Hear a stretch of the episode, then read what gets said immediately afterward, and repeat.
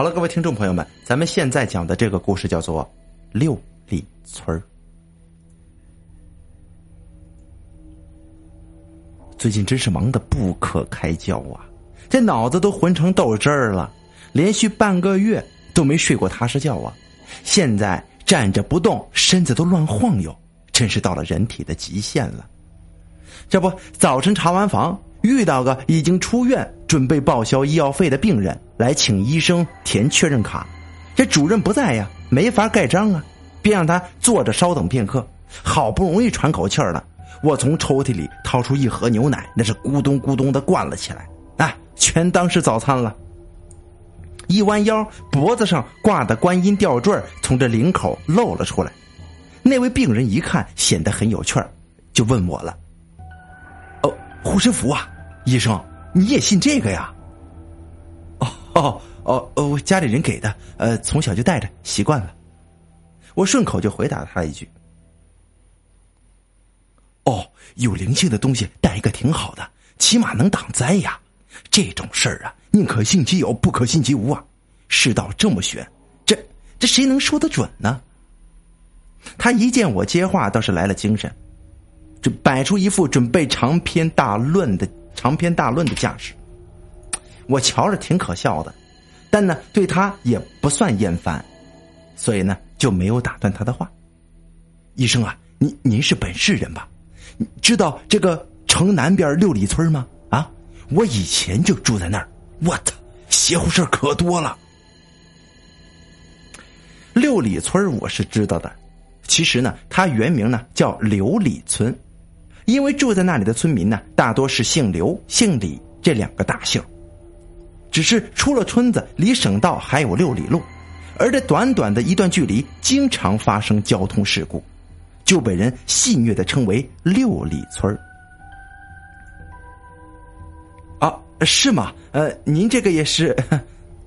我指了指他的出院记录，调笑道：“上面龙飞凤舞的写着‘腹股沟疝气’。”啊 啊！医生，您开玩笑啊？我可是说认真的啊！他边讲边掏出了根烟，扭头看看周围，又觉得不合适，这烟呢，他就没点着。只是呢，在手里摆弄着。哦，你你说那些出车祸的事儿啊，我也听过一些。我看他有些尴尬，我呢又主动跟他搭话了。是啊，是啊，我们六里地那里传的可玄乎了。他大约是走南闯北惯了的人，很是外向，这话匣子一打开便滔滔不绝。三言两语之间呢，就把那个传说中神乎其神的六里村的故事就全都告诉我了。六里村不大，可是地处两市的交界处，交通挺便利的。以前是省道，村后边还有铁路呢。最让人们津津乐道的，便是村口到省道的那段六里地。村里的人呢，已经很少有全家去务农的了。这年轻人啊，大都在乡镇街道上有工作，平时就骑着摩托车来来回回的。这短短三四年的时间，已经有将近十几个人在出村后的小路上遇到车祸身亡了，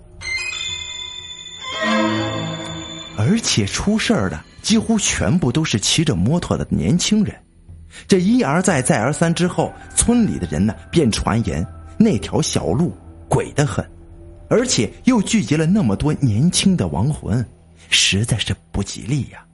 于是三番两次去政府请愿，想要做些法事什么的。且不说那里的领导是否勤政爱民，单就是这个要求，即使再想帮忙的官老爷也不敢轻易答应啊。好歹还头上顶着马列主义的大帽子呢。哪能就这么招摇的宣传封建迷信呢？可是架不住村民三天两头的催呀，加之此地确实经常出事实在是影响极其恶劣，便派了一些所谓的专家来实地勘察。要说专家确实了不起，这书不是白念的，在村口转悠半天，便得出了结论：出村左转才能上小路，路本是泥巴地。几年前草率的浇了些柏油，可是呢，路基偏软，经过这些年的使用，整体向左侧倾斜，所以骑着摩托车的村民只要拐弯的时候没控制好速度，便会直直的冲向路边那一排密密麻麻的树林。大多数人呢都是这样嘎嘣一声给撞断了脖子的。这结论一下，解决方案就立即出台了。这镇领导大笔一挥，签了字儿，一天之内树林全都给挪走了。从此以后，再路过这里的人呢，只能隔着一片光秃秃的土地，遥望不远处的小河。呃，那么那些树都没了，那完了之后还出过事没有啊？那个病人正张嘴正要回答呢，这忽然楼下传来一阵骚乱。我从窗外往下望去，只见一一行几辆救护车呜呜呜呜的就冲进了医院。我的天，糟糕，肯定是出什么大事故了！我着急忙慌的跑下楼，这病人也想看热闹，也跟了下来。还没到一楼，便听见大厅里的一阵哭天喊地的哭喊。这护士们像是踩了弹簧一样，到处的蹦跶着，整个医院乱成了一锅粥啊！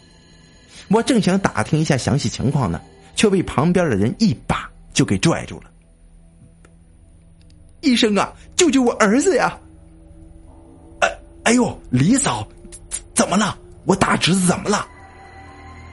我还没来得及答话呢，跟着来的病人抢先一步扶住了那个泪流满面的女人。出事儿了，我儿子。那个女人只顾着哭，半天讲不出一句完整的话。这时候，我已经从护士那里了解了整件事情。原来是路过六里村的一辆城际公交车出意外了。车子一出村口，忽然就打滑，冲向了路边。司机反应不及，前方又是个没遮挡的，便直接掉进了河里。除了司机在落水前跳出了车之外，一车的老小总共十一个人呐，全都闷在里边了。